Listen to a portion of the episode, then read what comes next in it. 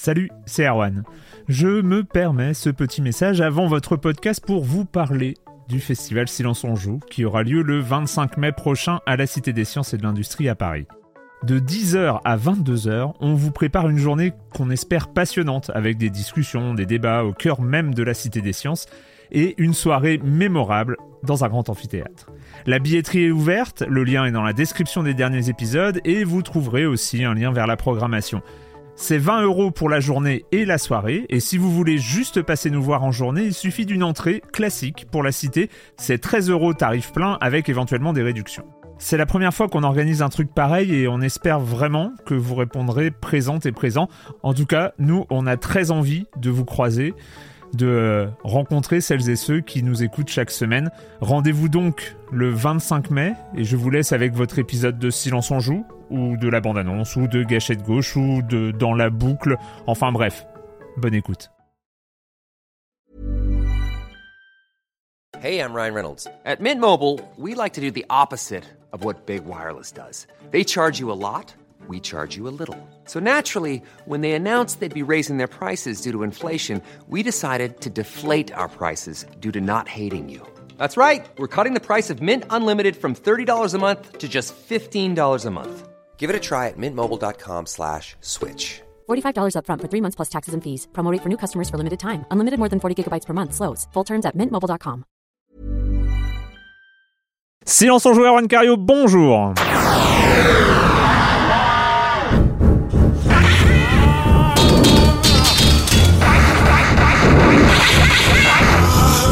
Ah!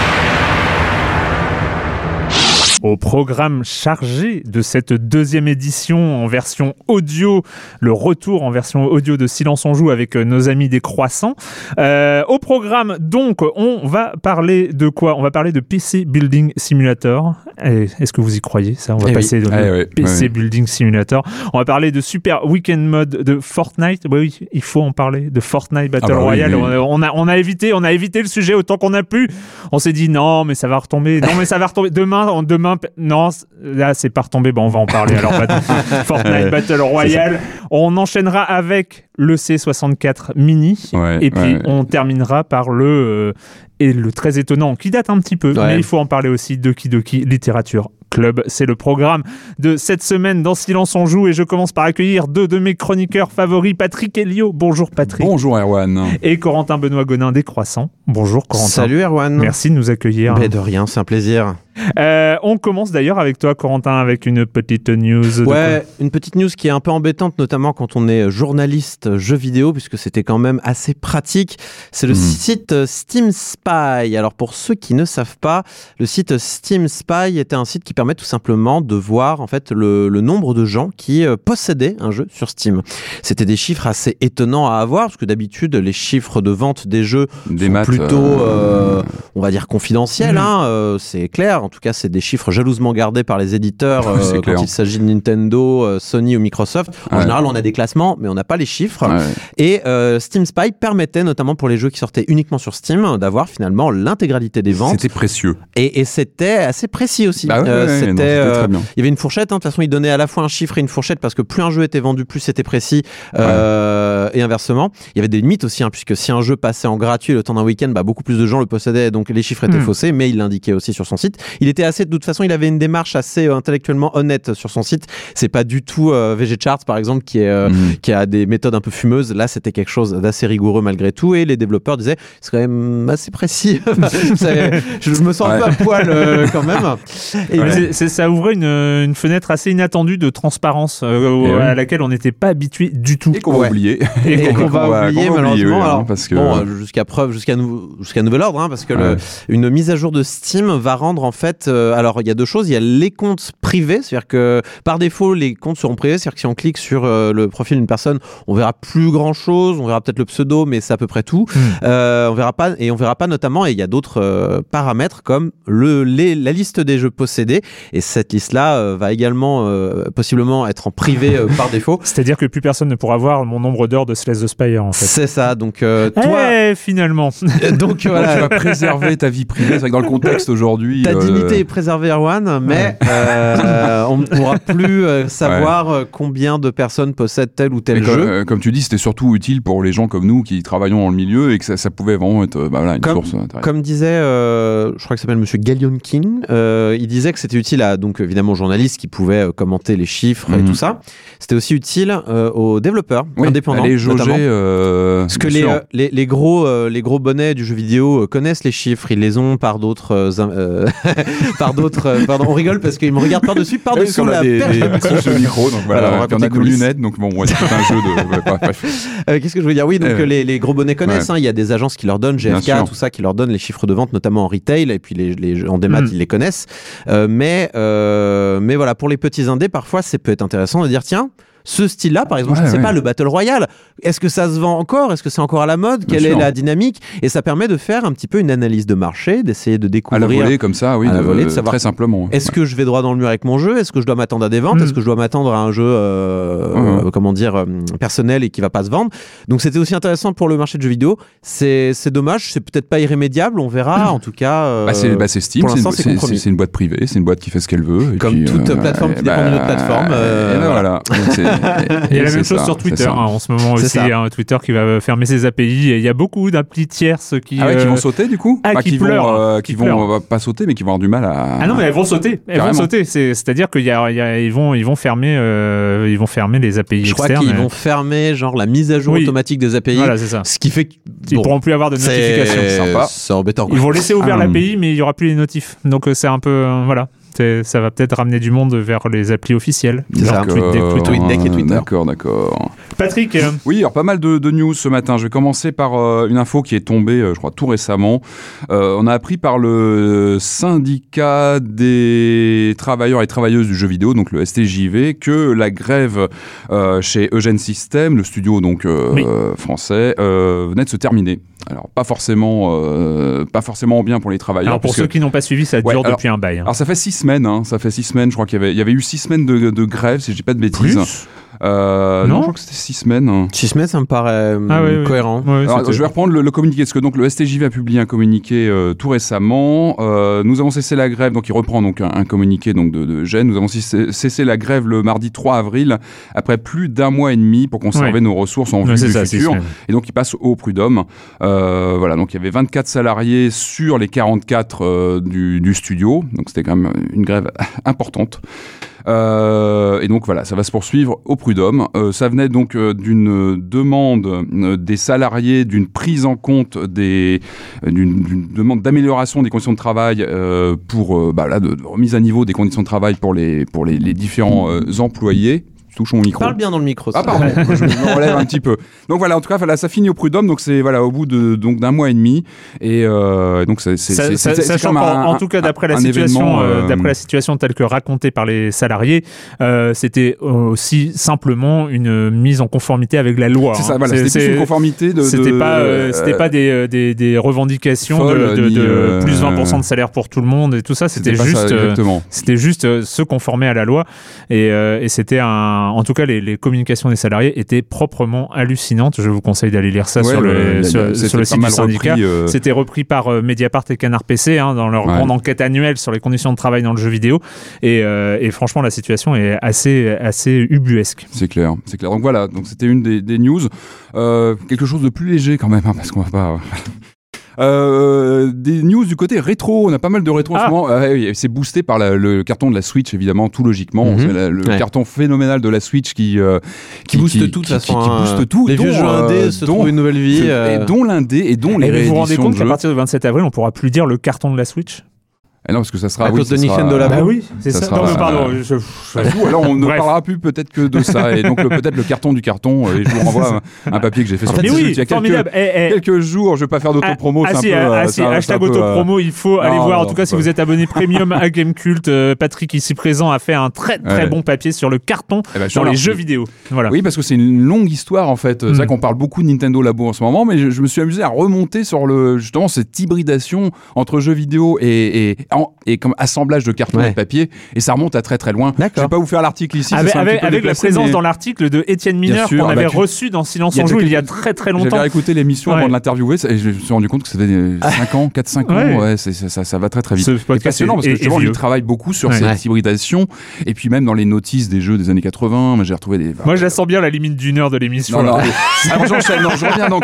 La Switch cartonne, donc on a un nombre euh, colossal de rééditions de jeux. Là, il moi, il y a un- j'ai eu un tilt sur une, une annonce de compilation SNK qui arrive euh, pour les 40 ans de SNK Corp avec euh, une bonne douzaine de titres, 13 titres, je crois, annoncés. Alors là, ça va être du bonheur. qu'on a les 3 Ikari Warriors, Guerrilla Wars, on a du Vanguard, plein d'autres titres comme ça, de, des vrais, vrais euh, titres marquants de SNK. Ça va être vraiment, vraiment très sympa. Ça a été confirmé, je crois que c'est Core Media, si je dis pas de bêtises, qui va le, le commercialiser donc en, en cartouche. Et ça, c'est bien. On a des, des versions boîte euh, en France.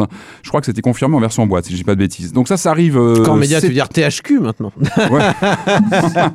Le monde Et- change. et alors donc voilà, donc il y a cette compile SNK très très bien. Et puis il y a eu- il y, a eu plein d'autres choses. hein. Ça, ça s'inscrit dans une vague d'annonces, de, de relances de titres mythiques. On a Flashback qui revient la fin juin. euh, Encore sur mais Il n'a pas été réédité un milliard de fois. Et si, mais il revient encore sur Switch en version boîte avec une édition collector euh, avec euh, des, une boîte en métal, des choses Entre comme ça. Another World et lui, il faut voir lequel a été le plus réédité. hein, c'est un Ouais. peu la, la compète. Alors on a aussi Chaque Fou. Alors Chaque Fou, je sais pas si vous vous rappelez, c'est un jeu de Ah baston avec Shaquille O'Neal. Bien euh, sûr. Qui était Mythique, pas- alors, hein. qui était pas très bon. Mythique. Non, non, ouais, non, bon. non, re- non, autant non, mais tu vois, autant Flashback, j'ai un grand respect pour Flashback, qui a été vraiment une date dans l'histoire du, du jeu d'aventure action. Euh, Chaque Fou, bon, moi Mais j'ai non mais c'est un eu peur. nanar, c'est C'est un vrai nanar. c'est un- une ultra nanar. Ils vont refaire que- un, ils vont refaire un Et là-dessus. oui, Ouais. mais c'est pour ça, il réédite. En fait, c'est une nouvelle version. C'est pas une réédition, Ouais. c'est un remake de chaque fou qui devient une espèce de beat'em all.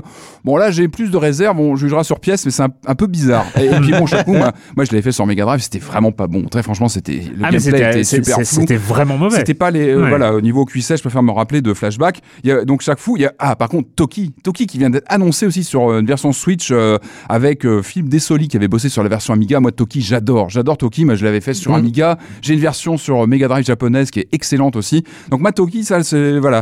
En tout cas, c'est voilà, c'est des jeux que j'attends beaucoup. Et je crois que c'est la première fois que je précommande autant de jeux Microids de ma vie. Voilà, qui Microids qui, qui, qui- qui fait pas mal de ces titres de Flashback, Toki. Donc euh, on va suivre ça de près, mais en tout cas, on voit que la Switch, elle Je- motive beaucoup de. Je sens qu'on en reparlera. Je ne sais pas pourquoi. euh, Une intuition. En bien ou en mal, on jugera aussi, Mais parce que c'est vrai qu'il y a- il y, a la nostalgie, mais aussi on va, on va aussi juger euh, sur pièce ces, ces rééditions ou ces nouvelles versions. Voilà. Euh, une news, euh, dernière news hein, avant, de, avant de passer au com des com de la semaine dernière, c'est évidemment le départ de Cédric Lagarigue de Ah oui, Focus Home hein. Interactive.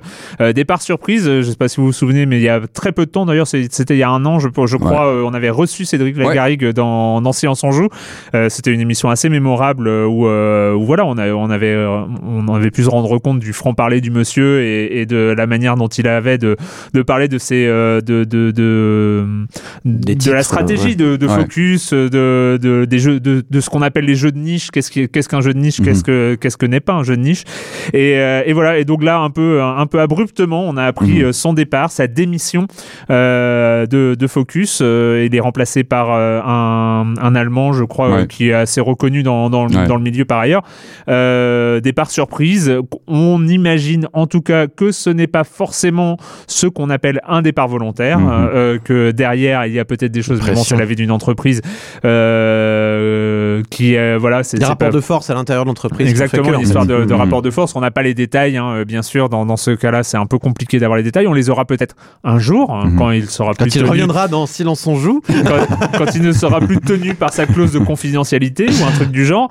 Euh, bref, euh, voilà. Ouais, c'est une surprise. Mais euh, Ouais. parce que c'était quand même. Ah bah c'est une figure, Cédric, c'est une figure de, du jeu vidéo en France. euh, et puis c'est- une de ces personnes qui incarne une boîte. Enfin, c'est vrai que Oui. Cédric, on ressentait quand on parlait avec lui, c'était vraiment quelqu'un qui avait encore en plus qui avait pas sa langue dans la poche en Mm, général. Mhm. On avait vraiment un discours et on l'avait vu encore à, à Silence en joue lorsqu'il était venu nous voir.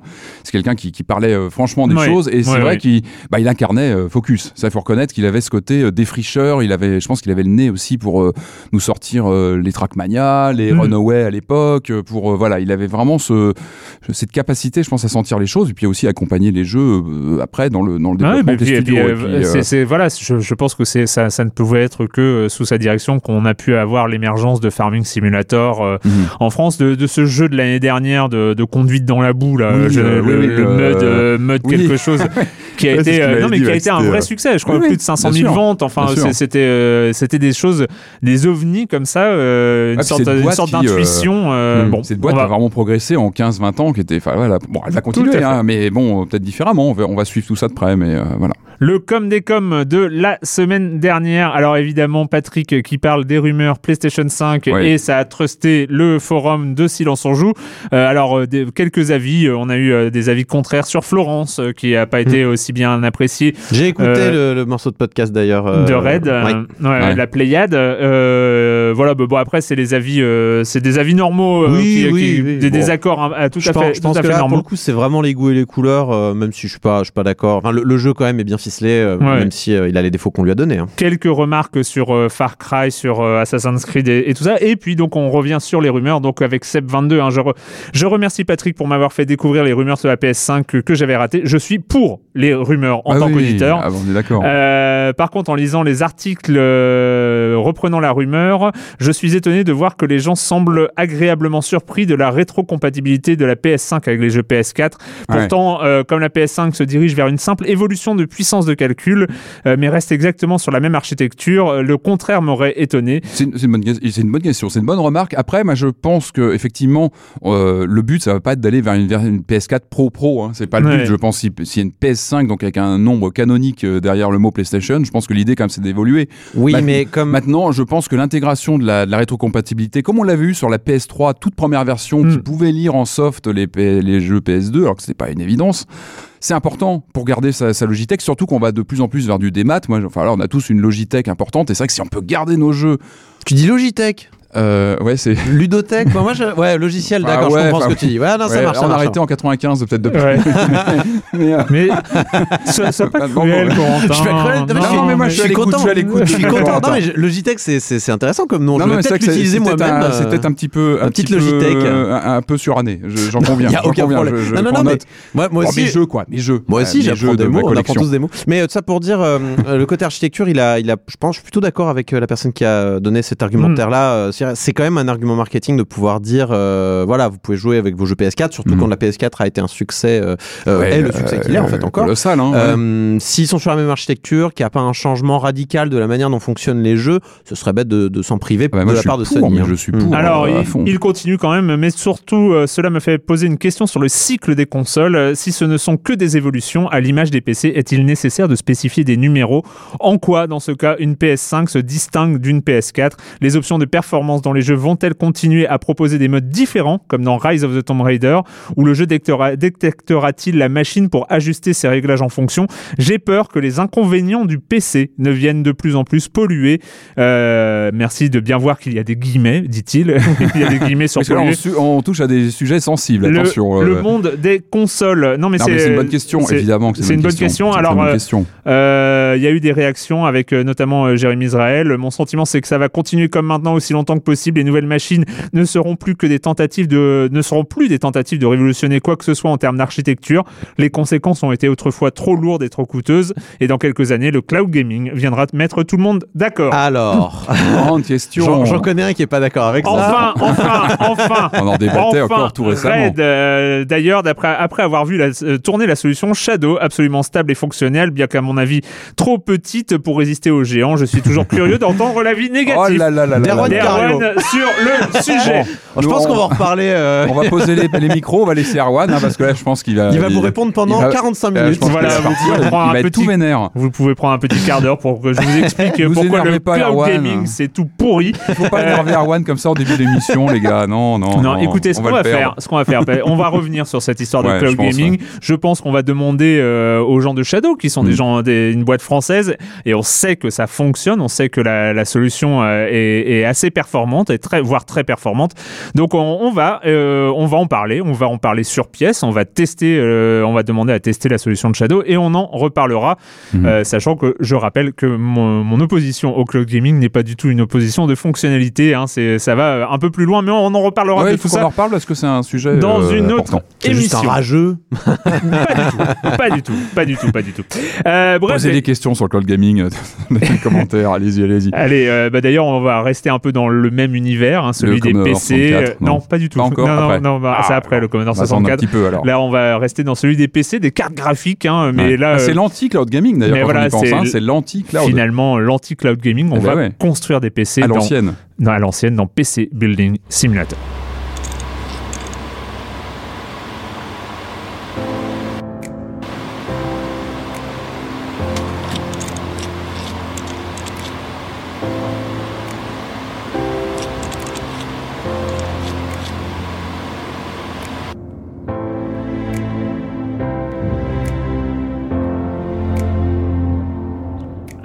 Bizarrement, je n'ai pas laissé un son très long. La musique est insupportable. Voilà. Il faut écarter tout de suite le, le Éca- problème. Hein. Non, mais- Évacuons, le problème de, la dit. de bande son euh, qui euh, meuble euh, Ouais, parce que on va dire que l'ambiance sonore euh, d'un magasin de montage de Ah, moi, j'ai PC pris un doliprane euh, au bout de 10 minutes. Vraiment, et après j'ai coupé, j'en pouvais plus. C'est un détail. euh, voilà, faut Voilà. vraiment écarter. détail, Enfin, on revient pas là-dessus Voilà, c'est un peu pour ça qu'il n'y a pas une, bande, une bande son un peu plus évoluée euh, euh, pour présenter ce jeu. PC Building Simulator sorti il y a quelques jours, quelques semaines euh, sur euh, sur PC. Hein, voilà, parce qu'on va peut-être pas. On va Ah, moi j'attends la version console, ça serait fascinant version de. Sorti le 27 mars. le 27 mars. Euh, PC Building Simulator, comme son nom l'indique. Il est en early access d'ailleurs euh, Oui. pour le coup. Pour le coup, euh, comme son Ouais. nom l'indique, PC Building Simulator est un simulateur de construction de PC. À toi, Corentin Bah oui, voilà, euh, la musique on l'enlève, t'as raison. Ah ouais, non, non. Moi j'ai streamé le jeu parce tenable. que parce que c'était rigolo de streamer le jeu et ouais j'ai viré la musique, j'ai mis euh, une playlist et puis euh, je me suis fait striker par Twitch donc merci PC Building Simulator déjà. Donc tu l'as dit c'est un jeu de construction de PC et pour moi qui suis euh, pas un, qui joue pas sur PC depuis très longtemps et qui notamment n'a pas construit son propre PC, j'ai gentiment demandé à une marque bien connue Mm. de PC, enfin de construction de, de PC de me le monter. Euh, J'avais un peu peur en me disant oh là là pff, je, je connais les bases tu vois je sais qu'il y a une carte mère qu'il y a un CPU qu'il y a machin mais j'en sais pas plus quoi. Euh, donc j'avais un peu peur quand même en lançant euh, PC Building Simulator, même si j'avais déjà pu jouer à une version pré pré pré pré alpha qui était sur Itch.io à l'époque. J'en avais entendu parler. ouais. Ouais ouais et alors là c'était très très basique, il y avait très peu de composants, on pouvait pas faire grand chose, il y avait juste un mode libre qui est toujours présent d'ailleurs dans cette version de PC Building Simulator.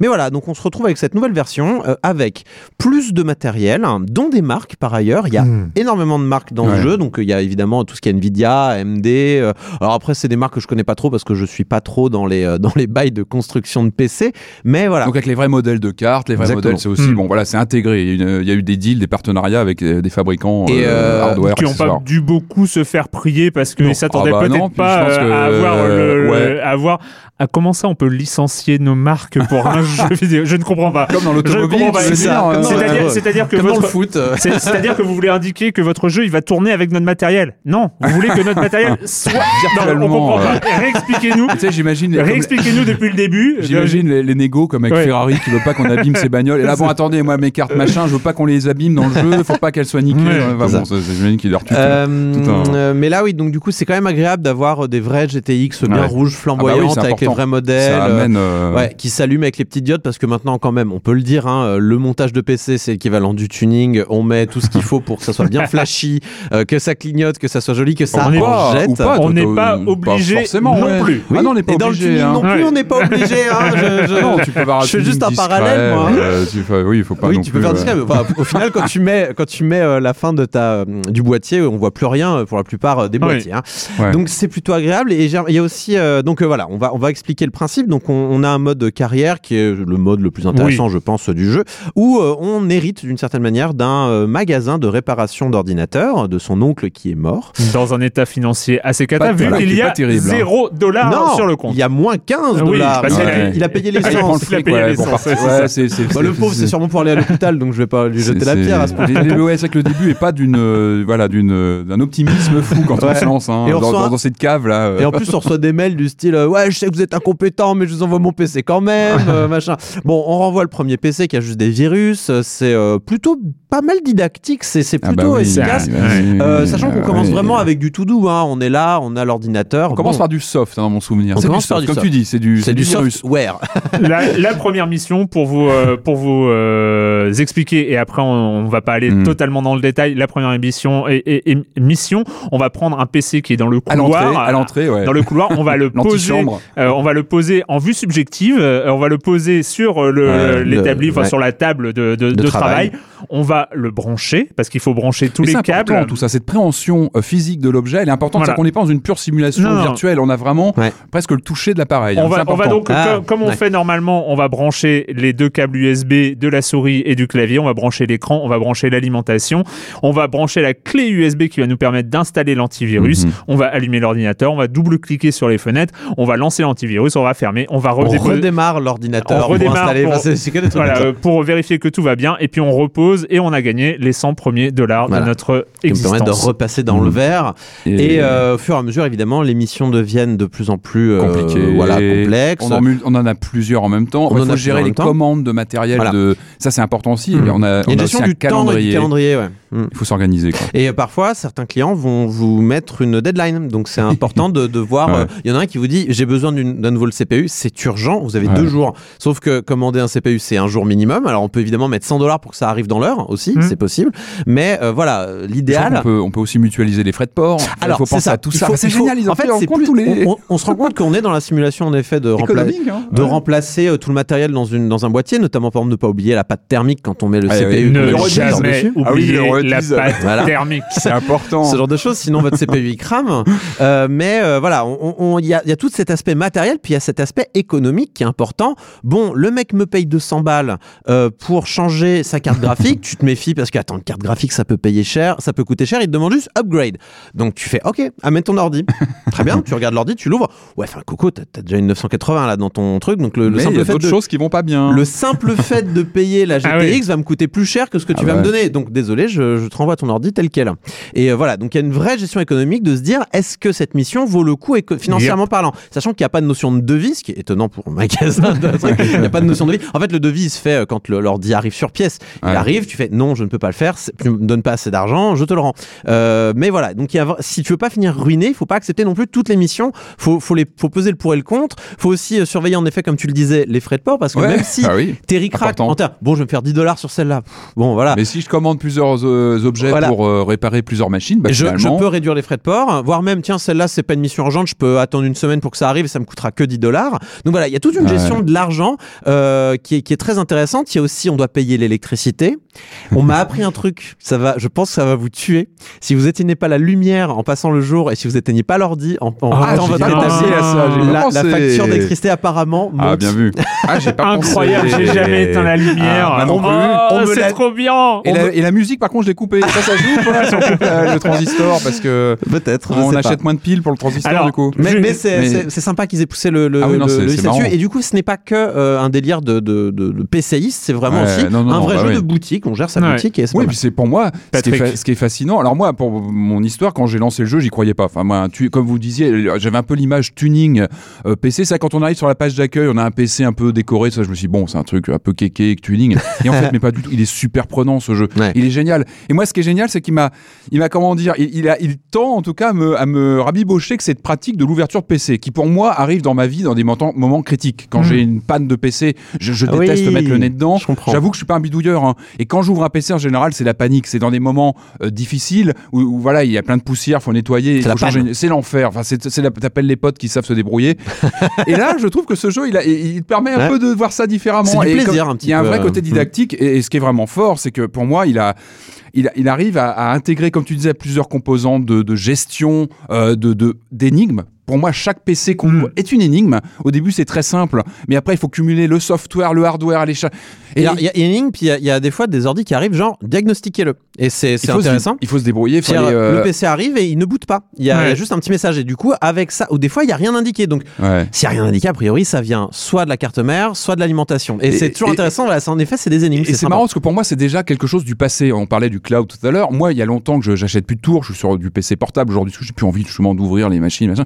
Et en jouant à ça, je me disais, c'est marrant cette mise en abîme. Je suis sur un PC, évidemment, donc je trouve ça fascinant. On bidouille des PC Mm. via un PC. Il y a déjà, dans le, même dans la mise en, en, en image de l'OS d'un ordinateur, Ouais. dans nos- euh, c'est un truc que je trouve toujours fascinant. C'est On un parle faux souvent de OS, ces, hein, ouais. de ces OS, de ces jeux qui Omega simulent, OS. euh, Omega, ouais. je trouve toujours ça fascinant et ça marche bien. Et puis il y a- voilà, il y a un côté presque testamentaire de tout ça, c'est-à-dire que le bidouillage d'ordinateur gaming, ça se fait encore, mais est-ce que ça sera encore dans 5 ou 10 ans? Ça, je suis pas, je suis pas Oh, certain. oui, si, je suis- J'espère peut-être, mais ça sera peut-être beaucoup moins répandu Parce que, que- ça a pu l'être. Parce que tu, tu penses c'est- gaming comme euh, foudre de guerre, mais en vrai, il y a de la bidouille qui est beaucoup plus simple. On peut voir tout ce qui est Du Raspberry. Pi. non, non, mais tout ce qui est Raspberry Pi, Oui, ça, euh, c'est ces trucs-là, ouais. les- des micro-ordinateurs, les et mini-ordinateurs c'est du plus sur- forcément sur des tours comme ça de gaming. Évidemment, mais, mais là on est sur de la tour gaming, mais après, c'est, pas à mon sens, c'est toujours important de, fort, de- c'est se rappeler qu'un ordinateur, ça reste euh, Ah bah, un composants. CPU, euh, de la RAM et. euh, Et surtout pour moi, ce qui est fort, c'est qu'il démystifie un truc qui pour moi a toujours été flippant, c'est l'ouverture du PC qui est pour Ouais. moi Et bah, un la- moment la- flippant. la- et là, la- il démystifie Oui, complètement. Il rend ça sympa et vraiment, on se prend complètement au jeu et il y a, il y a une vraie mécanique de gameplay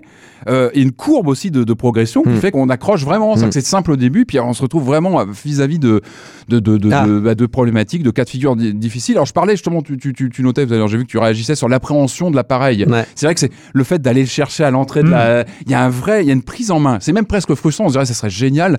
D'ailleurs, pas, pas de la, de la réalité virtuelle. Je vais pas encore aller jusque là, mais il manque peut-être le reboulonnage, tous ces moments qui étaient pas, qui sont pas forcément très agréables quand Alors, on est. on, euh, en- dévisse, on dévisse quand même. hein, c'est assez euh, facilité quand même. ça. est heureusement, heureusement, parce que s'il fallait tourner la souris euh, pour. euh, Et ce qui est très facilité, à mon sens, je, c'est pas plus mal que ça soit comme ça pour il l'instant. mais bien sûr, ce serait faut, bien qu'il y ait un mode vraiment, vraiment euh, hardcore, hardcore, hardcore. avec un moteur physique peut-être à la, vous savez, Frictional Games, tout Oh ce qui est non, Amnesia et ah non, compagnie. ah non, non, non, non, Si, s'il si, te si. plaît, s'il te plaît, non. Ah, moi j'aime bien ce genre de choses. Et, et c'est pour vrai que dévisser les, les, les, non, les alors trucs. pas forcément dévisser, mais je pensais plutôt à prendre le câble et le brancher. Ah, il les- faut. oui, le câble, oui, ça- là, Parce que c'est le câble, vraiment, simplifié, ouais. c'est euh, entrée, sortie. Là, tu et... peux pas. Alors que c'est souvent une des problématiques, c'est retrouver la bonne prise. Voilà. mais- Et là, c'est vrai que c'est Et, assez et guidé. là, là, j'étais en mode, oh, c'est bon, c'est du câble, c'est facile. Je clique là où ça brille et voilà quoi. Et euh, je me dis bon, j'ai rien appris. Et ben ça, figure-toi que j'ai trouvé ça très réaliste parce que euh, et, et- non non non et, et- et je vais revenir sur l'aspect pédagogique. Ouais. Euh, Ouais, c'est et, vrai que c'est et- important, et hein. dé- et que c'est un jeu qui euh, décomplexe par rapport Ah bah à, oui, sa- oui, à cette boîte noire euh, pour Ah bah, beaucoup de gens. peur, mais qui fait euh, qu'est qu'est le PC et en fait ce qu'on découvre quand on ouvre un PC quand on décide de faire son PC alors je, je suis pas un habitué je l'ai fait deux fois hein. Euh, c'est à dire que j'ai acheté tous les composants Ah. séparés et, euh, et vas-y et, et- et en fait, on hein, se... oui, mais on se rend compte, et c'est là qu'on apprend aussi, qu'on découvre dans, dans, dans, dans PC Building Simulator, que c'est du Lego. Et, Ouais, et que, ouais. et que tes câbles, que, te- que tes câbles, euh, bah, quand, quand- ouais, quand par tu prends un câble, machin. tu peux pas te planter. Il y a, il y a, il y a, il y a une, un seul endroit, enfin, sauf quand il y a plusieurs prises USB, mais finalement, c'est assez, assez- assez bon. indifférent. Mais tu peux pratiquement, en tout cas, c'est très compliqué, sauf pour quelques branchements euh, spécifiques, c'est très compliqué de se planter de là où Ouais, on va mettre, ouais, euh, on va mettre Non, un composant euh, à- par rapport à une autre. Ouais. Et C'est la recherche du port en fait qui est compliquée. C'est Oui, aller faire fouiller. euh, Oh, il est où encore ce, ce port qu'on Voilà, cherche là? Il y, a, comme ça, il y a- en fait. il y a quelques branchements, notamment des branchements pour euh, br- brancher des prises USB à la carte mère. Et en Ouais. fait, euh, à ce moment-là, tu te retrouves avec des, des, des, des, des- des sortes de, de, de rectangles de fiches. Et puis, Ouais. il faut, il Ah, faut puis, ficher puis- à, à tel endroit. Ah, euh, puis- dans puis-. Aujourd'hui, en Mais fait, mais il y a y a des notices qui sont t'as très, qui sont très bien faites. Ouais, t'as des doutes comme ça, tu lances YouTube, tu fais des recherches. Et en fait, et en fait, moi, je me rappelle, je me rappelle des premiers moments où les premières fois où j'ai ouvert l'ordinateur, mais pour moi, Ah, c'était, c'était flippant. C'est, on, on ne sait pas ce qu'il y a à l'intérieur. On a presque l'impression qu'on va ouvrir le truc, ça va exploser ou ça va, ou c'est pas que ça va exploser, mais ça va plus marcher, même si on, Ah bah oui, dévisse un oui, truc, euh, quoi. Il y a ce côté sacro-saint, euh, on n'ose pas y toucher. Je, pense, moi, je me rappelle encore euh, la, la, première fois où euh, je me suis dit. Ah, c'est comme ça. C'est la fois où j'ai dû euh, changer une barrette de RAM. Ah et oui, en oui. fait, c'est Ouais. l'expérience physique de quand on change une barrette de RAM. Et en fait, je pense que ça change ton rapport à l'ordinateur. Ça veut dire quoi En fait, Tu rentres tu- dans son intimité. non, c'est où tu rajoutes. J'allais dire ça. Non, non, C'est terrible. c'est- ce moment où tu rajoutes une barrette de RAM. En fait, pour ceux qui, le- le- qui ne l'ont jamais fait, euh, en fait, la, la barrette de. RAM, c'est donc c'est un truc à- tout en longueur, et, et il faut la mettre à l'endroit qui est prévu. En fait, il y a, il y a dans un seul bon sens, hein, dans- mieux. Ouais, mais en fait, il y a, il y a Il y a- des encoches, donc tu peux Ouais, pas te gourer de sens, mais il faut appuyer. Et ce moment où on doit Une appuyer, violence. non mais on, doit, vrai. on doit effectuer une pression forte sur une carte mère.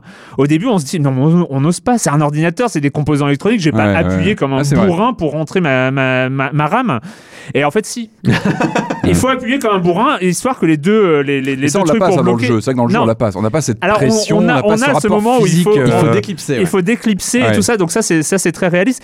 Et, et, et, et c'est juste pour dire que PC Building Simulator, bah, ça peut décomplexer, Ah, ça peut montrer aux gens Moi, ça possible. m'a m'a limite donné envie de, de, de faire un PC. Ah mais je suis d'accord, moi aussi. je suis un peu ça- en mode, allez, je vais changer ma carte graphique. ça dédramatise et C'est clair. et puis ouais puis vraiment ce côté imbriqué de gérer la boîte en même temps enfin il y a vraiment c'est une expérience totale et c'est ça que je trouve que j'ai réussi et même l'interface est bien entre le PC qu'on va Ouais. allumer parce qu'on a un écran de veille euh, bah, pour euh, le lancer voir le boot etc le PC relié à internet pour les commandes ça marche super Ouais. bien ça marche Et super il bien Faut, il faut juste noter euh, que le jeu est en early access pour l'instant, Oui, qu'il y a y encore pas mal de bugs. J'ai pu voler beaucoup de cartes graphiques de- d'ordinateurs que j'ai Ah ouais renvoyées sans réparer. J'ai fait ah sympa. Donc euh, il y a certains ordi, je ne sais pas. Normalement, quand vous retirez des composants d'un ordi, il y a un petit post-it vous dit c'est la propriété de tel client. Ouais. Sauf que pour certains ordis, c'était pas le cas. Donc j'ai fait bah écoute, je vais refuser la commande, je vais prendre tous les composants de l'ordi, je lui renvoie la coque vide et alors pas branché. Et j'ai attendu jusqu'au moment de recevoir une facture. Je me dis peut-être qu'il y aura une lettre de l'avocat euh, de la personne. Non, donc je, je suis parti avec plein de cartes graphiques Oh, comme ça. truand. Oh là là, ouais. Ah mais non, Ah. je teste le jeu jusqu'au bout. Oh là là, non, non, ça- je suis déçu. Quoi, en tout cas, l'idée est géniale. Et c'est vrai que c'est Ouais. pas forcément vendeur quand on en parle comme ça, mais il faut vraiment l'essayer. Il y a Alors, un truc. voilà, et euh, moi, et moi, ma, ré- ma réflexion, la, c'est la réflexion que je me suis fait, en tout cas, euh, que je me suis faite en, en, en, en avançant, c'est que j'ai peut-être enfin compris l'intérêt de la série Farming Simulator. Ah oui. C'est-à-dire que Farming Simulator, c'est un truc de niche. À l'origine, c'est clair, c'est destiné aux, aux agriculteurs, ou en tout cas Mhm. à, à des gens qui ont un, un contact, euh, euh, oui, qui connaissent euh, les un marques des intérêt, ouais. tracteurs, qui peuvent être amusés d'acheter telle version de, de la moissonneuse et, et parce qu'ils ont, ils ont rêvé de l'avoir et c'est trop cher ou ce genre de choses. Et, et, alors. Ça veut pas dire que c'est uniquement dédié à eux, mais c'est vrai que euh, on peut s'intéresser à Farming Simulator même si on n'a pas, on, on vient pas de ce milieu-là. Mais finalement, là, je me suis dit, ouais, c'est un Farming Simulator pour euh, pour des, des gens qui euh, qui connaissent cet univers du PC et ça permet aussi aux autres de le découvrir.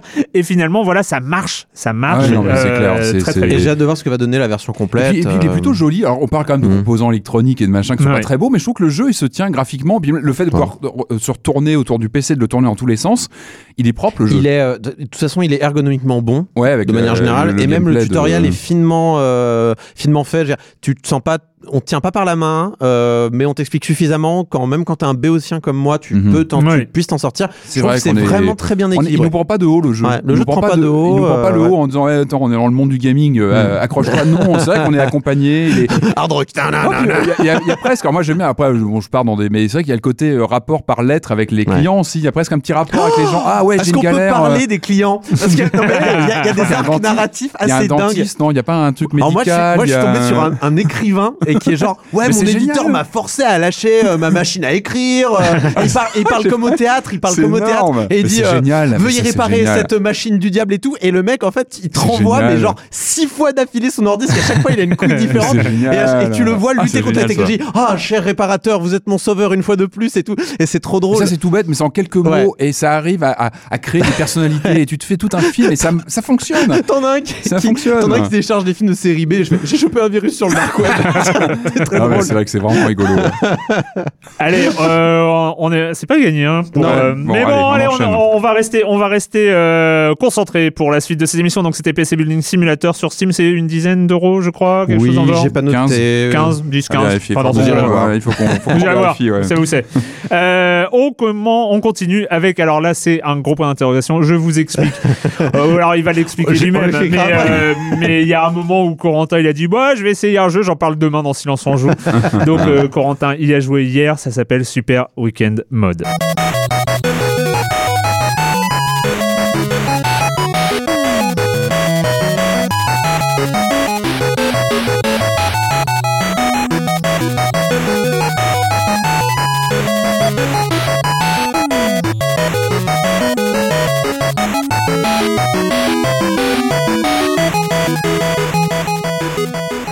Formidable. En tout cas, c'est très engageant. Et oui, Ah ah oui, c'est joyeux. N'est-ce pas, Patrick Sonorité Hein rétro. Oui, non, c'est bien, c'est euh, bien, bien. comme ça du matin. Alors, il faut qu'on raconte ce qui s'est passé hier. Parce que nous, à la base, on voulait jouer à Fortnite. Alors oui, oui, non, une organisation euh, Ah oui. vraiment précise. On Voilà. donne rendez-vous Euh, à telle je- heure, était prêts. machin, Moi, je rentre du travail. euh, Erwan et Patrick. Patrick avait une soirée. Il Ouais, je- rentre. euh, et on était censé euh. jouer à Fortnite pour pouvoir en parler aujourd'hui. On va Voilà. quand même en parler parce que Patrick a pu y jouer quand même plus que nous. Mais voilà, moi, je voulais quand même un peu y jouer et de ça. Et Erwan aussi, euh, parce que Erwan a, a beaucoup vu sur Twitch, mais il a pas pu trop y jouer. Non, on appelle ça pas vu sur Twitch, on appelle ça jouer par procuration. Étudier. Ouais. sur- Non, non, Très bien. c'est- autre chose. Et en fait, pas de chance parce que le seul soir on voulait jouer, mais Fortnite est tombé en panne dans le monde. Voilà, c'est Ah ouais. ce qui s'est passé. Il y avait plus aucun serveur qui Ils fonctionnait. n'étaient pas prêts Donc pour l'arrivée de, de Silence on joue dans ça. sur leur serveur, ces gens-là. Ils c'est étaient pas euh, prêts. ont Moi, pas je pense qu'ils ont eu peur. Je pense qu'ils ont eu peur. Ils ont eu peur, on est espionné et euh, voilà, le jeu le plus joué sur la planète en ce moment euh, est tombé le soir où on voulait se faire une partie en multi. Super. Donc on était un peu désespérés, mais qu'à cela ne tienne, on a J'ai décidé. relancé bah, mon hey, Commodore 64, moi, du coup. voilà. Chacun est va- parti vaquer à ses occupations. c'est euh, pas grave, je me... c'est pas grave. Et je dis, nous allons essayer euh, le nouveau euh, Battle Royale de Cliff Bleszinski, euh, Radical oh là là. 8. Mmh, Tu sais, c'est tu, as- tu as une formidable idée. Non, c'était bien. Ouais, hein. J'en avais entendu parler, j'avais pas osé le lancer et nous l'avons lancé. Ah, Alors, coup, euh, le jeu bug de ouf. Alors, le Ah jeu est tellement moche, pour de vrai, hein, que quand il, quand il s'est lancé, j'avais un bug graphique. Ça fait que le jeu était qu'en rose et en, viol- en Ah, violet mais et en c'est- vert. Mais je pensais que c'était la VA, moi. Donc, en fait, j'avais pas de problème avec ça Ouais. avant que je l'enlève le plein écran et me rende compte que non, il était juste moche, mais pas à ce point-là. Euh, et on n'arrivait pas à le lancer parce qu'à mon avis, tout le public de Fortnite est venu sur Radical 8 je, pense exactement. C'était Ouais. un phénomène même sur Twitch hier. Vous voyez tous les gens qui étaient en panique. Il n'y a plus Fortnite. On va me lancer quoi, etc. Ouais. Et je pense que le jeu, ouais, il a, il a eu, il a souffert d'un arrivée massif de joueurs. C'est vrai qu'il est très laid. Enfin bon, il a, il a pas Alors- souffert, il a pas souffert que de ça. hein. Non, il a il a- souffert de lui-même. hein. Mais c'est ce qui est il- dingue, c'est que sur le hein. papier, il est plutôt séduisant. Hein, dire on fait un battle royale euh, très orienté 80 avec plein de clins d'œil, machin. Mais je pense qu'on pourra en reparler parce que le jeu est en. Un- Moi, je vais le relancer. Ouais, c'est vrai qu'hier, moi, j'ai eu deux. moi, en fait, moi, j'ai arrêté. Il m'intrigue, il m'intrigue. Moi, il a Je vous craché deux fois mon Parie PC. tout ce que vous voulez qu'on en reparlera jamais parce que ça.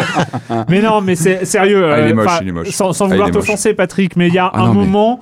Ah, ouais. euh, avoir années 80 dans le, Non, euh, dans le discours marketing, c'est à jeter à la Ah, mais je suis poubelle. quoi. moi, j'étais un peu Enfin, gêné, je me suis retrouvé sur un BMX à un moment dans la, dans la salle d'attente et je me suis cassé la gueule 3-4 fois. J'ai dit bon, bah, Bon. bon, j'ai eu des, des crashs de PC. On en reparlera ou euh, pas, c'est en free to Ouais. play. N'hésitez pas à aller essayer. Ouais, En tout cas, euh, c'est sur N'y Steam. allez pas, n'y allez pas. Et donc, euh, Erwan fait, bah, c'est pas grave, on parlera. Et moi, je fais, non, je vais aller sur Steam, je vais trouver un jeu à moins de 3 euros et j'en parle demain. Il me croyait pas, mais en fait, si, je l'ai fait. Donc, je suis allé euh, dans les sorties Moi, je suis allé me coucher. hein. J'avais des enfants à coucher. amener à l'école. hein. Et je suis tombé. Alors euh, j'étais un petit peu, euh, j'étais un petit peu attiré par les jolies icônes parce qu'en général il y a beaucoup de jeux d'échecs hein, à moins de 3 euros Mm. sur Steam, voire moins de 1 euro. Il y a beaucoup de jeux. il fallait dessi- dessiner des poissons, hein, voilà pour- pourquoi pas. Il y a aussi des jeux de fléchettes, mais il y avait aussi Super Weekend Mode. Alors, Des jeux de fléchettes Mode- Oui, des jeux de fléchettes. Si tu veux, on pourra en parler. C'est à moins de 1 euro. Je peux tout le tester si tu veux. C'est Attends, très facile. il y a un mode multi, il y a un mode multi ou pas Je ne sais pas. C'était Ah. pas, en VR en tout cas, Patrick. Je suis désolé. Parce que Euh, le jeu de fléchettes en VR, ça peut, c'est- ça peut faire très mal si tu ça. te places mal. Enfin bon. Alors, et on pourra en parler rapidement, je suis tombé sur Super Weekend Mode, qui est un petit jeu qui a été fait par euh, un, alors, un studio londonien. C'est une personne plus une autre personne qui a fait euh, la musique, euh, qui s'appelle Pi- Pixel Teriyaki, et qui a fait un jeu alors très arcade euh, japonais, euh, avec des graphismes, euh, on va dire, euh, très rétro évidemment, euh, un peu euh, à l'instar de la musique qu'on a entendue, euh, qui pourrait rappeler, alors pour ceux qui connaissent, c'est un autre jeu qui est gratuit, qui est plutôt sympa, qui s'appelle euh, Princess Remedy in a World of Earth. C'est gratuit, vous pouvez aller essayer, mais c'est un peu le même genre de graphisme, c'est-à-dire beaucoup de noir, euh, des personnages en sprite d'une seule couleur, et euh, ça donne un petit cachet un peu sympa au jeu, un petit peu rétro, et il s'agit d'une espèce de mélange entre un shooter, jeu de rythme, et je sais pas comment on pourrait appeler ça, c'est assez étonnant. Donc on contrôle deux vaisseaux, euh, que vous contrôlez en fait sur avec deux touches. Et en fait vous allez alterner deux positions. Donc en fait et il faut rattraper les cœurs qui tombent en même temps tirer sur le boss et éviter les crânes qui tombent du ciel. C'est très simple. C'est vraiment très arcade. Il y a un il y a des euh, un système de combo il y a un système de scoring euh, qui est intéressant. La musique que vous avez entendue elles sont toutes du même niveau toutes très très euh, punchy euh, avec un style un petit peu euh, kawaii moe du Japon. En même temps le jeu s'appelle Mhm. Super Weekend Mhm. Mode donc on pouvait s'attendre qu'à ça et euh, le jeu est en fait super addictif. Je m'attendais à un truc pas trop. Euh, je suis en mode bon, ils se foutent de- voilà, c'est un jeu à la con Mhm. mis sur Steam. Le mec a mis les assets possibles. Non, il y a de l'âme dans ce jeu. Il y a un mec qui a réfléchi à un game design. Il y a un mec qui s'est dit tiens, je vais faire une super musique punchy, un peu kawaii. Bon, c'est pas le style de tout le monde, mais en Mhm. attendant, elle a été faite. Et quand j'ai vu ce jeu, je me suis dit tiens, je, je ressens un peu le la même chose que quand j'ai joué à l'époque à Downwell. Je sais pas si vous vous rappelez Ah oui, Downwell. ah oui, Qui, était, qui, est, qui est ce jeu qui a été fait par un, simple. un développeur qui s'appelle alors pas si simple en vrai mais Non, en mais sous, euh, de premier, Ouais, premier contact. contact. premier- euh, contact, c'est quoi ce truc Et en fait, qui est un jeu donc qui a été fait par Mopin, qui est un développeur indé- indépendant japonais euh, et qui maintenant est boss chez Nintendo, comme quoi ça mène. Hein, Ouais, euh, ça- ça, ça a fini par payer. Euh, mais voilà, j'étais en mode, c'est bien, c'est des jeux où un mec s'est dit tiens, j'ai une idée de gameplay, je vais essayer de le mettre en place Mhm. avec un système, euh, un système de jeu réfléchi avec des combos, machin. Alors il y a des bugs, il y a quelques bugs, hein, ça va. Dans, dans l'ensemble, il est plutôt propre pour un jeu, puis c'est la version 1. Euh, mais euh, j'étais très satisfait de voir qu'il y a encore cette possibilité de se dire tiens, j'ai limite fait un euh, fan game comme on fait des illustrations dans son coin original Mhm. ou machin. On est vraiment face à un. Alors c'est un jeu fait sous Unity, hein, évidemment. euh, Comme de toute Mhm. façon toutes les barrières de construction de jeu ont été euh, ont été abaissées parce que maintenant on peut faire du game maker, on peut faire de- du Unity. Mais là, quand je tombais face à ce jeu, je me suis dit c'est quand même cool de voir qu'une personne dans son coin plus un mec aux musiques, voilà, ça te fait un jeu complet qui coûte. Alors. Je vous dis le prix. 1,79€. Alors là, il est à moins 40%. donc, voilà. Donc il était à 1,79€. Normalement, il est à 3 euros. Mais je crois même qu'il se trouve sur itch.io euh, pour euh, name your price. Donc voilà, le mec est vraiment dans une démarche absolument, euh, absolument, euh, voilà, donnez ce que vous voulez, limite euh, festival, quoi. Mais en tout cas, voilà, j'étais tombé sur ce jeu par hasard. Je me suis dit, tiens, il y a que des jeux de merde qui sortaient sur Steam à, à ce prix-là. Eh ben non, il y a des très bons jeux aussi. Après, de Noël était, était à 3 euros. Ça aurait dû me mettre la puce à l'oreille. En tout cas, je vous conseille de- d'y jeter un petit coup d'œil. Ça s'appelle Super Weekend Mode. C'est très arcade. Euh, ça pisse pas très loin, mais c'est, c'est- ça pisse bien. Écoute, euh, voilà. ah bah, eh ben, dit, c'était une très bonne idée. Tu nous feras ça toutes les semaines. Voilà. Très bien. Merci. Moi, je suis prêt. On peut faire une rubrique euh, le jeu à moins de 3 euros. Euh, alors pourquoi pourquoi parler de Fortnite maintenant? Pourquoi parler de Fortnite Ah bah, maintenant? On avait parlé ça, de euh, Player Unknown's Battleground Mm. euh, à la fin de la saison dernière. Et Fortnite est arrivé, euh, je crois, de mémoire en septembre, euh, en septembre 2017, un peu euh, sur. euh, Voilà, il a une alors longue que- histoire, hein, alors il a oui, été alors présenté il y a Fortnite Battle Royale, le mode Battle Royale, à l'origine, c'était un survival, un survival de construction. C'est ça. Un peu Tower Defense, je crois, il avait une petite voilà, composante. un petit côté, ouais. voilà. Mais et donc Epi- développé par Epic, hein, Ouais, donc Epic, voilà, c'est pas n'importe qui. Mais hein. qui vivotait dans le, Les le- limbes. les, les limbes des jeux des survival. Hein. C'est un peu ça en ce moment. Il y, a, il y a- il y a un monde des survival qui est qui est un- une sorte de subreddit de Steam. hein, euh, qui, euh, et, et voilà, ils vivotaient. Et puis il y a un moment où on, on voit le battle royale euh, émerger. Et puis ils ont décidé de faire un battle royale en s'inspirant très très très très très très très fortement de euh, du système de jeu de PlayerUnknown's Battleground, bien sûr, au point d'en irriter euh, PlayerUnknown, hein, Brendan Ouais. Green qui s'est qui s'était agacé. En fait, pourquoi il s'était agacé? Parce que c'est ça a monté très vite. Fortnite, Ouais, et puis- Fortnite Battle Royale est free to play.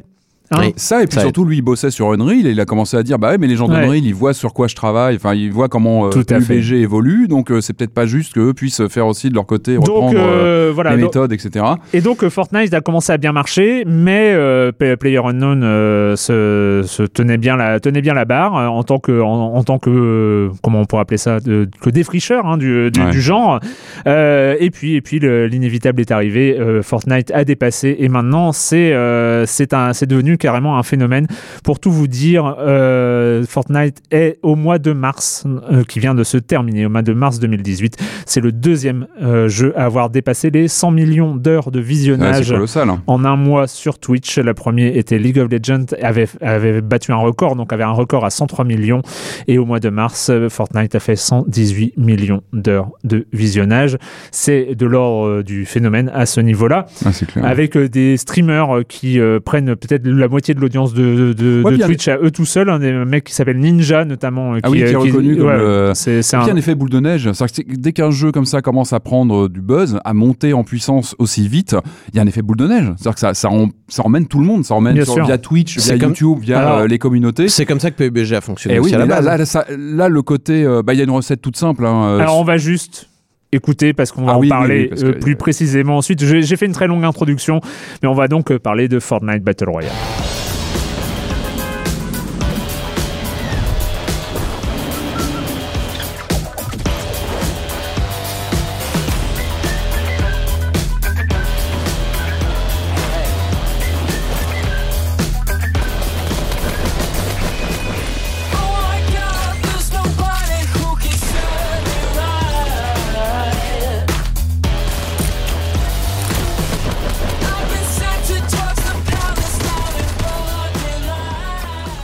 Fortnite Battle Royale, euh, Patrick, allez. Ouais, on alors c'est vrai qu'on parle beaucoup du Battle Royale, c'est quoi On rappelle en, en deux mots, hein, donc euh, 100 joueurs, une carte qui se rétrécit, il doit en rester qu'un à la fin, à la Highlander, un peu, il en restera qu'un.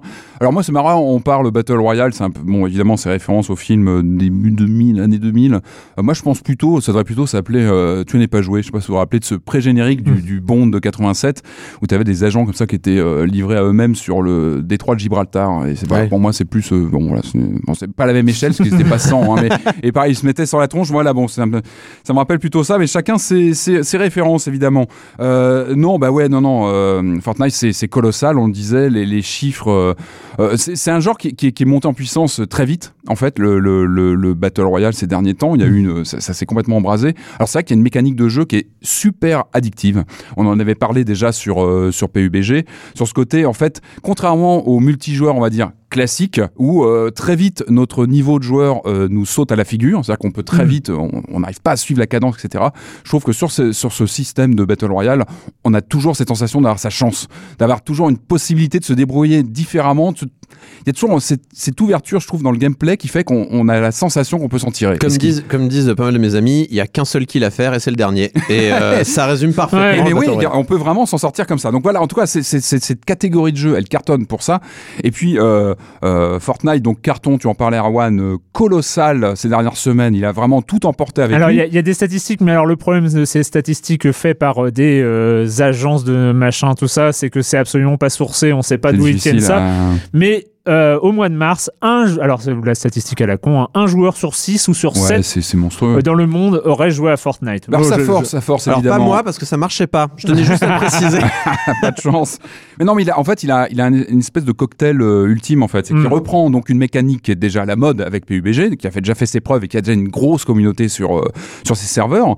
Il ajoute à ça une, comment dire un aspect Minecraft, construction, Mm. destruction du décor, et ça, ça, ça, ça plaît évidemment. Il y a, on se, on se croit pas parce que dans Red Faction, parfois on peut péter les, on est dans des bâtiments, on peut péter les murs, descendre, etc. Moi, j'ai vu des joueurs de haut niveau qui s'amusent à construire des escaliers en courant, qui jouent vraiment avec le côté Ah, c'est la base hein, quand non mais bien sûr, des mais- escaliers non, en mais, non mais je veux dire Ouais. qui, qui multiplie Ouais. mais à une vitesse folle. Enfin moi Ouais. des fois j'ai même quand j'ai même du mal des fois à suivre les vidéos. C'est assez colossal le, côté comme ça de, de multiplier les. euh, Il y a ça, il y a le mode business model du free to play évidemment qui fait qui est bien foutu en plus, euh, qui, qui, qui permet de rentrer facilement. On peut jouer des heures sans mettre un, sans mettre un centime d'euro. Bah, c'est du free-to-play cosmétique. Hein. Et qui- donc, mais voilà, donc on peut c'est- vraiment- Techniquement, tu peux jouer à Vitam on sans peut mettre très longtemps euh, sans, euh, sans mettre d'argent. Et puis il est partout, il est sur toutes les machines, il est sur PC, sur console, il est vraiment partout. Donc il a, il est partout, il est un peu incontournable et, et encore une fois, il a aussi un look euh, plutôt, euh, plutôt euh, friendly. Enfin, il a un Mm. côté euh, moins réaliste que PUBG, qui est pas toujours très joli, qui a, Ah qui a bah, côté PUBG un avec peu- sa gueule d'arma, c'est sûr qu'il il est pas il très, est pas il est pas accueillant. très accueillant. Et Mm. là, c'est vrai que c'est coloré quand on lance le jeu. Il y a une peps, il Mm. est rapide, il est, on saute dans tous les sens, il est rapide. Les, les, les, les, les- comment dire, les parties- presque. Enfin, et c'est ce que je disais, moi, quand je suivais des vidéos, quand on voit les mecs qui enchaînent, les, c'est, c'est dur à suivre parfois. Et il y a une, et c'est ce qui fait que je crois que le jeu plaît beaucoup, même aux ados ou, ou aux plus jeunes, parce qu'il y a un côté moins violent. euh, visuellement, il a un côté plus accueillant, plus facile à. Enfin, on se lance tout de suite. Et c'est vrai qu'il a, il a une vitesse de jeu. euh, une fois, les parties s'enchaînent très très vite. hmm. Hmm. On, on- on va très très vite. Et Mais c'est, vrai que moi, j'ai, j'ai vraiment analysé le, le, le phénomène Fortnite. Euh, bah, il s'est imposé parmi les joueurs. En fait, je pense que il se- on, on l'a dit, il se regarde beaucoup moins facilement que se regarde Player Unknown's Battleground. Player Unknown's Battleground vrai, sur, sur, posé, hein. sur, sur Twitch Il est se pur, regarde facile. Il est très pur. Il raconte une histoire. Plus on est, on embarqué avec le, le joueur dans voilà cette histoire qui va durer euh, peut-être une demi-heure si, euh, si on arrive jusqu'au bout. plus, euh, En tout cas, à regarder une partie de Player Unknown's Battleground, c'est totalement naturel. C'est on, on, se- on rentre très vite dans, la, suit, dans la ouais, narration du jeu. Euh, Euh, rentrer dans une partie de Fortnite est un cauchemar. Ah, c'est- très dur, Même ouais. alors euh, voilà, c'est on comprend rien, ça construit dans tous les Ah sens.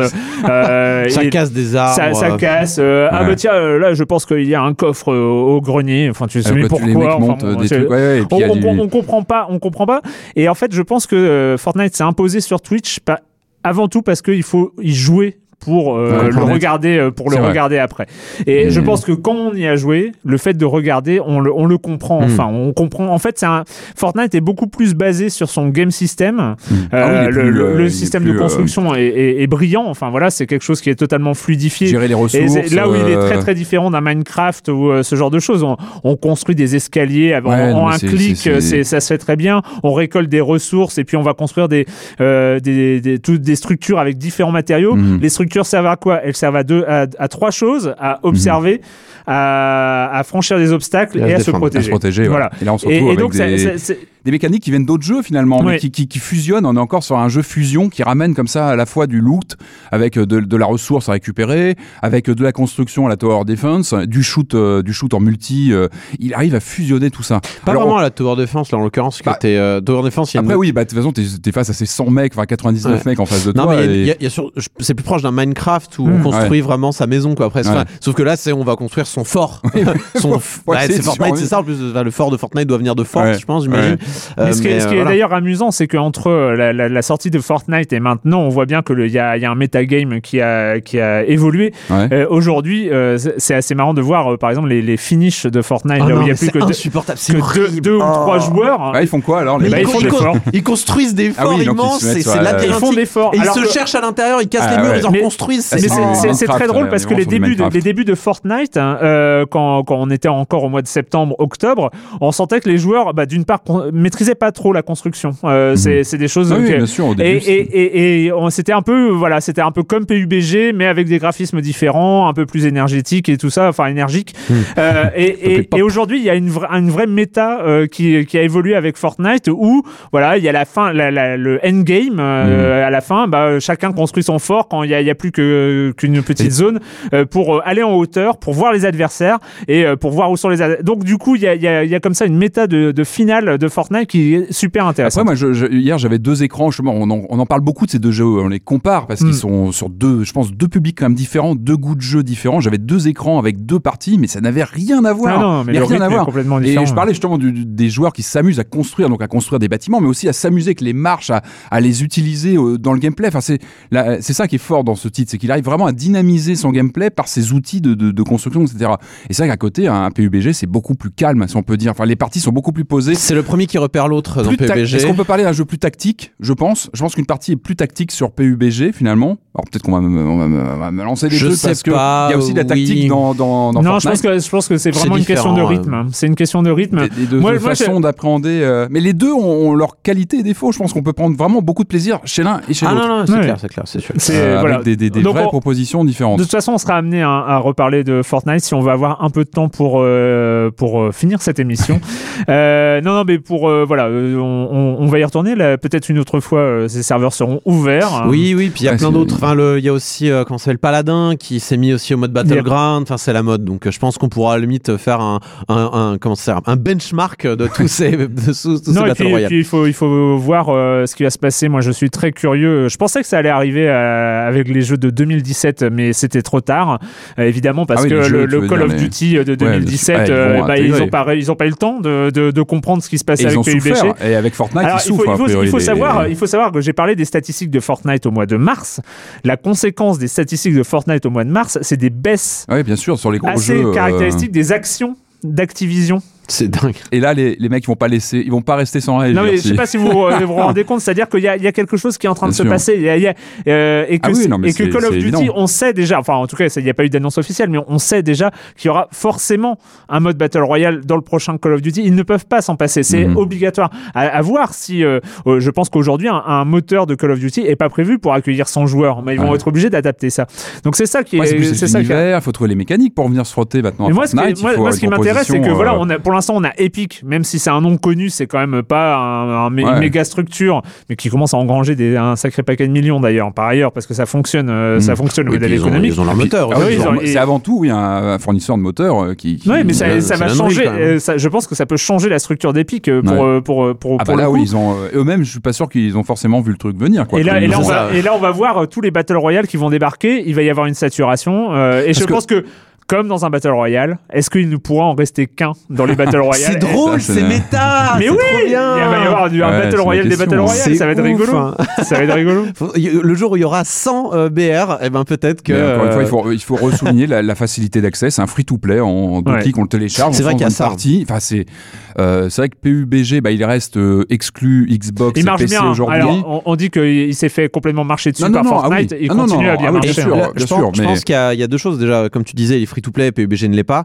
et surtout. Ils sont complémentaires, moi je pense les deux. Non, non, c'est c'est sûr. Je pense qu'ils sont pas. complémentaires. Mais mais il y a autre chose qui a fait beaucoup de mal à PUBG, c'est le, c'est le, le- le- les tricheurs. Ah oui, les tricheurs. qui ont vraiment, mais, euh, vrai, euh, les gens en ont eu marre quoi, dans Ouais. l'ensemble. Et en fait, Fortnite a commencé à décoller à ce moment-là. Je pense Mm. que ça s'est bien goupillé. pile au moment. donc je pense que PUBG euh, et Fortnite en fait ont eu euh, euh, un changement de dynamique Oui, comme, et puis, euh, alors- simultané en fait. Et il faut, il faut voir aussi, dernier point sur Fortnite, c'est qu'au mois de mars est sortie la version iOS de Fortnite. Euh, Ah pas oui, de, oui, pas de alors- version Android pour l'instant. Tu mais y a- du coup Non, j'ai pas la. Mais, mais PUBG c'est pareil. Oui, mais, oui, mais alors, euh, et là, on va arriver, euh, le graphisme de Ouais. Fortnite se mieux. porte beaucoup, Ah bah oui. beaucoup, beaucoup mieux sur un, Eh un oui, bien smartphone. Mais Mm. à, à des années-lumière, c'est-à-dire a, que. il a un petit côté WoW de l'époque, Oui, et puis même euh, les, les ennemis, coloré, les, euh, les- les- les tirs sur un pixel dans, dans. Fortnite, c'est c'est aussi le, Ah bah le but, on tire le, de loin, etc. le- le code couleur est plus simple à gérer sur petit écran. Et il y a, cartoon. et- et il y a pas, il y a pas de, euh, comment on appelle- il y a pas de balistique dans Mm. Fortnite. ouais, alors que. Il y, en a un peu- y y en a un quand même. Ouais, enfin, c'est peanuts par rapport à la balistique, à la balistique de, euh, ultra réaliste de PUBG. Donc tous les systèmes de jeu de PUBG qui sont des systèmes hyper hardcore, qui se portent assez moyennement. D'ailleurs, on voit par exemple dans le PUBG mobile, on ramasse automatiquement les loots. C'est assez Ah choquant. ouais. Euh, Ah, t'as plus la, la touche pour. euh, Non, non, bah, ils ont été obligés de simplifier. Donc, tu ramasses automatiquement les loots, ça se fixe automatiquement. Donc, euh, forcément, euh, dans PUBG, quand on le porte sur mobile, on est obligé de faire que des concessions. Alors que Fortnite porté sur mobile reste pratiquement le même. Bah, Il y a un truc moi, qui m'a qui m'a marqué, la différence entre les deux, c'est le saut euh, de- dès dès le début quand on est oui, parachuté. PUBG, il y a une sorte de silence, un peu de, de stress. Et quand t'es, quand t'es dans Fortnite, il y a une espèce de fiesta avec des gens qui crient. Enfin, c'est marrant, tu vois. Il y a C'est vraiment- parti bus. Ouais, non, mais vraiment, il y a une différence d'entrée tout de suite. Mais moi, moi, je conseille vraiment de tester les jeux. Enfin, quand on s'intéresse un peu au truc, Bien faut- sûr, bien je sûr. pense qu'il faut vraiment essayer les deux jeux. Oui, bah on a essayé, Patrick, c'est bon. euh, bah, on en reparlera quand, quand on pourra se lancer dans la même partie. euh. On parlera de Radical 8. Hein, Erwan Allez, on va Ouais, quand même ouais, garder quelques minutes. euh, Autrement, Patrick va nous en vouloir à vie. Euh, quelques minutes pour, euh, pour parler du Commodore 64 Mhm. Mini.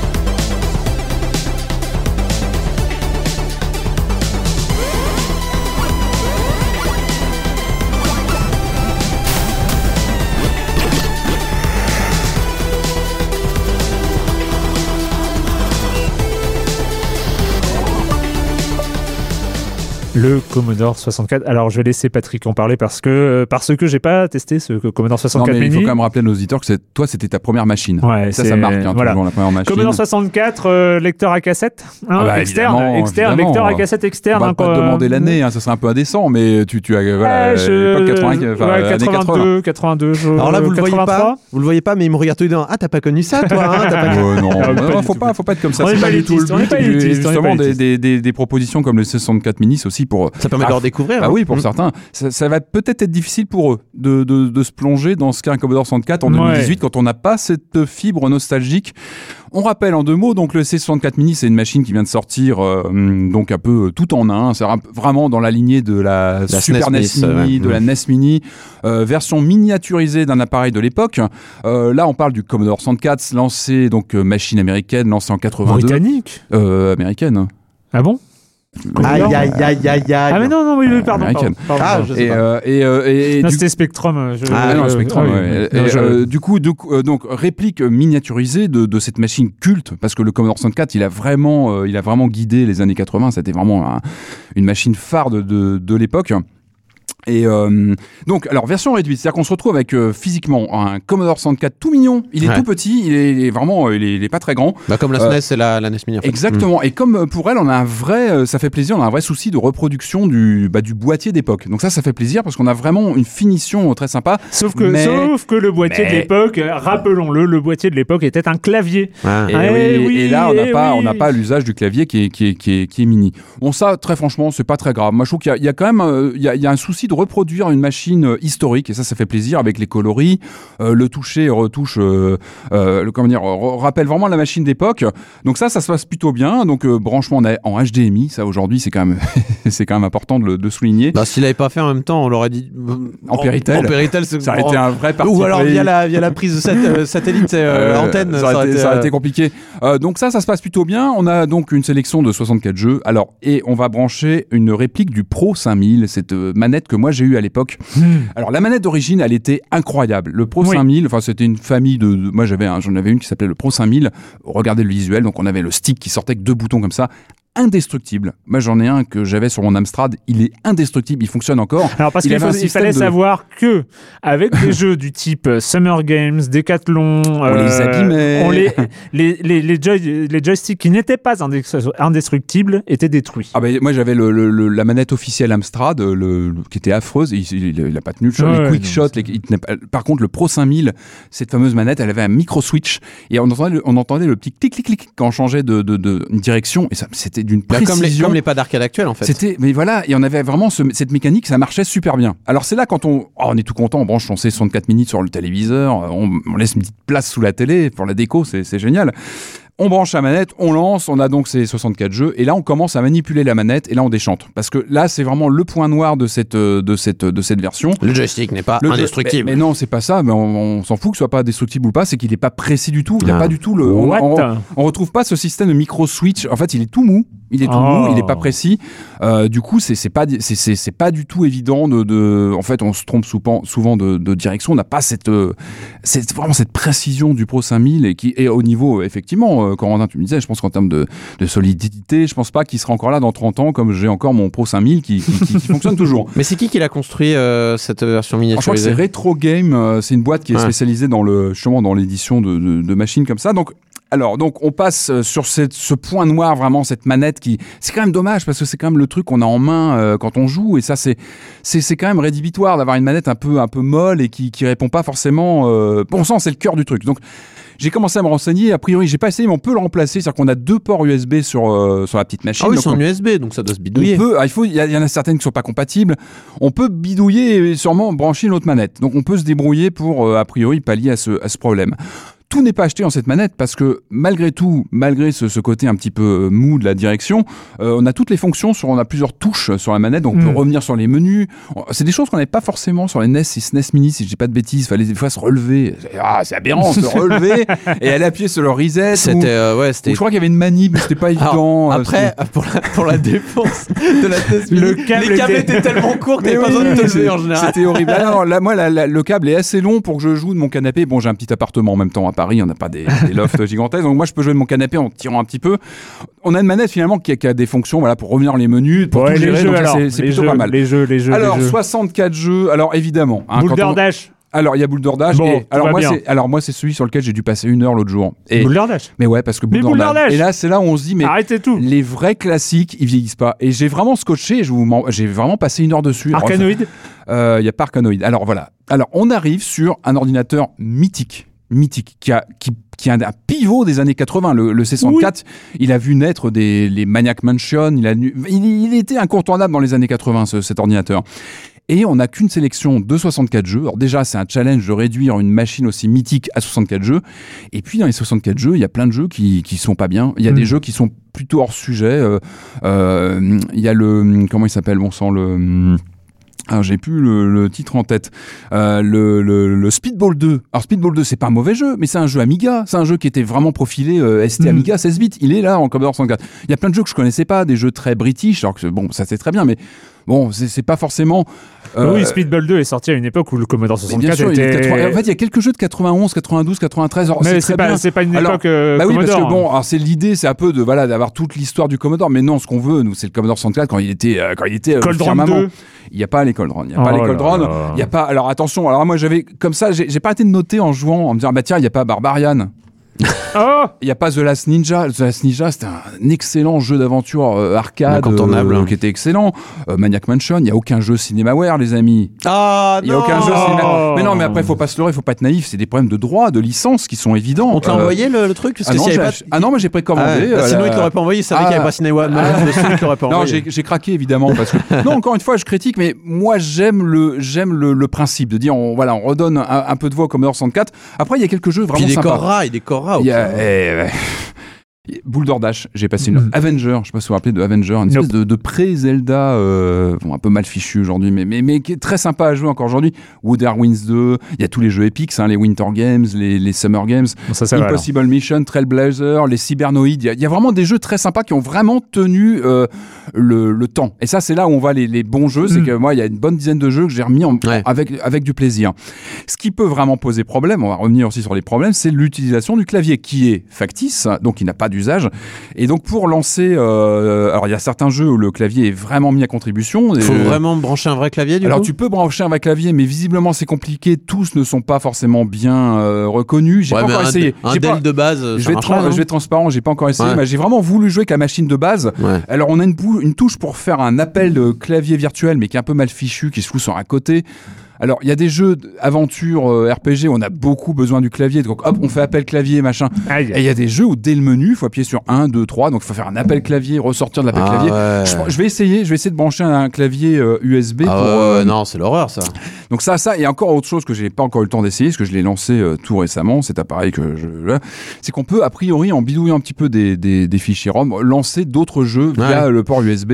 Donc euh, bon, faut un Ah bah ça, bidouiller, hein. mais quand on a une motivation, C'est comme on pour la SNES Mini, voilà. Et, puis a priori, il va être mis à jour. hein, on peut le mettre à jour via USB, donc on va suivre aussi. Peut-être qu'il y aura des choses qui vont, évoluer. Moi, j'attends maintenant qu'il nous fasse un mini Amiga, et ça sera, ça sera, ça sera énorme. En Promis, voilà, il y a- il y a- promis, le jour où il y a un mini Amiga, on fait une on émission ou un spéciale. mini. Amstrad, s'il vous plaît, faites-nous un mini Amstrad. Donc voilà, il a plein de défauts, mais genre, franchement, je regrette pas mon achat. Moi, j'adore. Il est sous mon, mon écran de télé. Ça fait au niveau déco.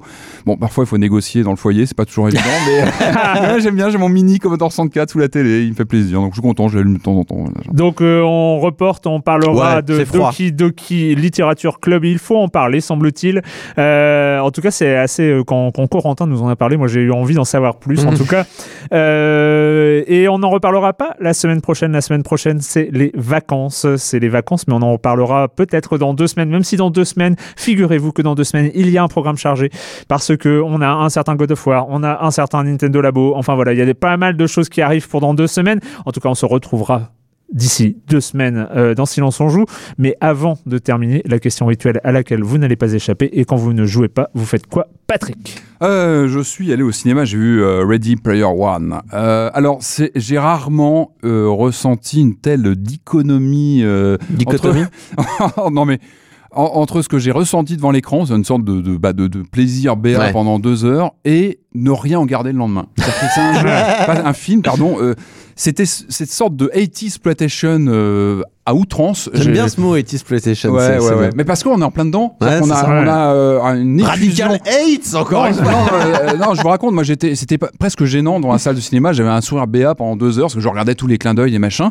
Je me suis réveillé le lendemain, j'avais aucun souvenir. Le film Ouais. m'a pas marqué. Ouais. Je trouve que le, le scénar est complètement random et finalement l'exploitation des années 80, elle est là juste, c'est des skins, mais il n'y a pas vraiment d'utilisation.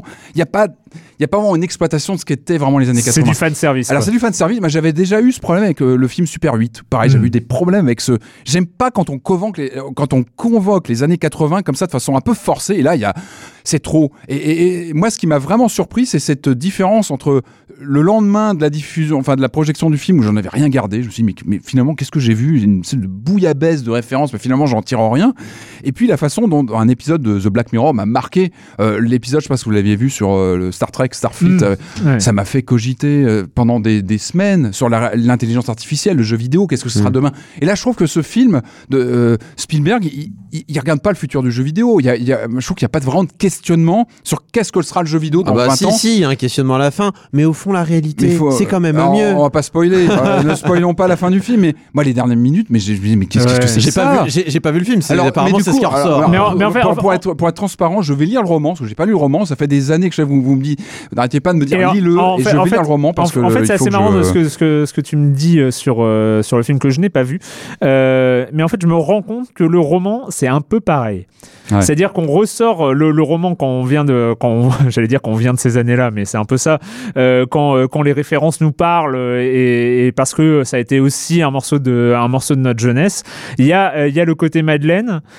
Et au final, euh, un, manque, en tout cas en plus dans un roman, je trouve que c'est un peu plus compliqué, un manque de, un manque de, de, de, de questionnement, de, euh, de, de, de qu'est-ce qu'on décrit quoi au final. Donc ce que tu es en train de dire, Arwan, c'est que c'est une excellente adaptation.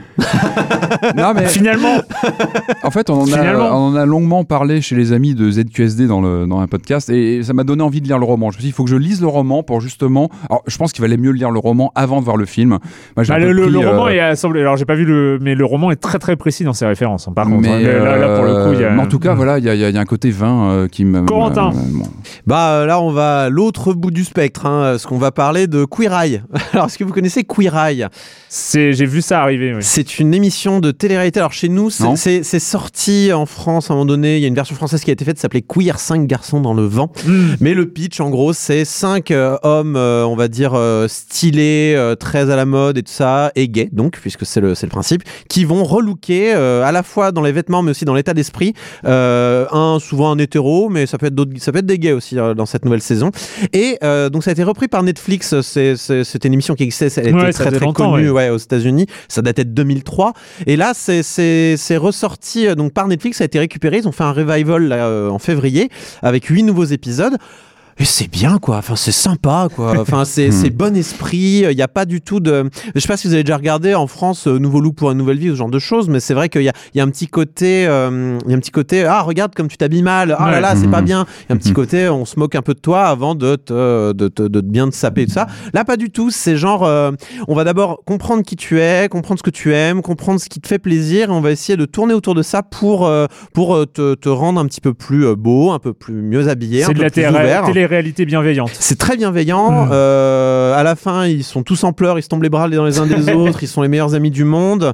Euh, et euh, notamment, alors moi, j'ai vu le premier épisode uniquement, mais j'ai très envie de regarder les suivants. Mais le premier, par exemple, c'est une espèce de, de redneck aux États-Unis, en Georgie. Et, et le mec, il a, il a une maladie de peau, il a un lupus, donc ça, ça lui fait des grosses taches rouges sur le visage. Et donc, il se couvre, il se met des chapeaux, il a une énorme barbe, Mm. il cache. Et, et les mecs, ils arrivent et ils sont, mais non, mais montre ton visage, regarde, on va te mettre, on va trouver des choses pour te mettre en valeur et tout. Et à la fin, le mec, il est plus ouvert, il est, il, il, il tombe, il a l'œil et tout, et il va, il va essayer de reconquérir une de ses anciennes, euh, une de ses anciennes femmes euh, dont il est toujours amoureux. Donc je vous conseille, c'est sur Netflix, c'est huit, c'est huit épisodes, regardez le premier, puis ça vous plaît pas, au moins vous serez au courant. que Mais alors moi, c'est bizarre parce que je me refuse absolument. Absolument à regarder de la télé-réalité sur Netflix. Je sais qu'il y a les Terrace House, Ah les oui. Terrace House Ah qui, oui. euh, qui surcartonnent cette télé-réalité japonaise.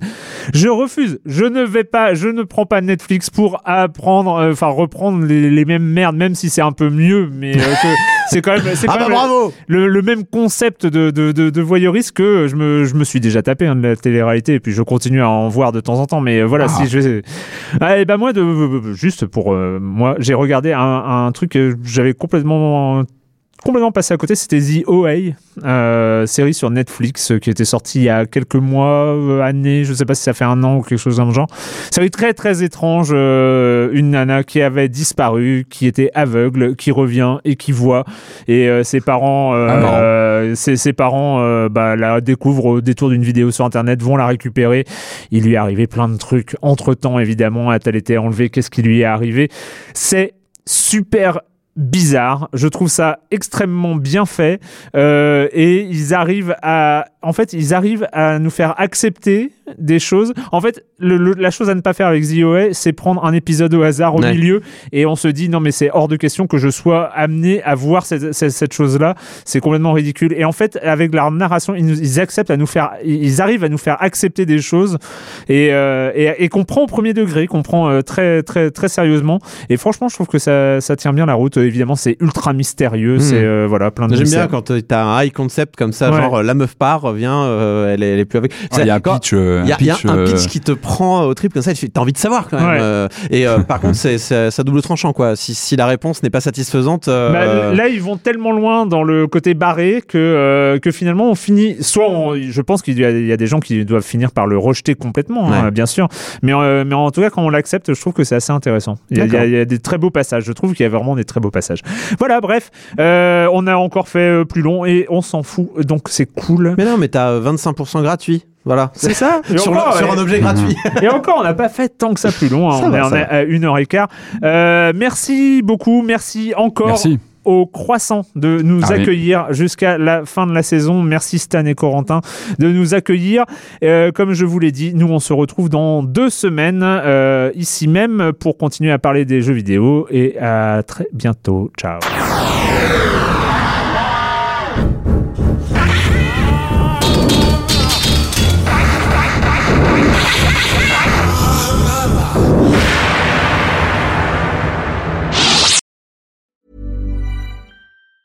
Planning for your next trip? Elevate your travel style with Quince. Quince has all the jet setting essentials you'll want for your next getaway, like European linen, premium luggage options, buttery soft Italian leather bags, and so much more. And it's all priced at 50 to 80% less than similar brands. Plus, Quince only works with factories that use safe and ethical manufacturing practices. Pack your bags with high-quality essentials you'll be wearing for vacations to come with Quince. Go to quince.com slash trip for free shipping and 365-day returns.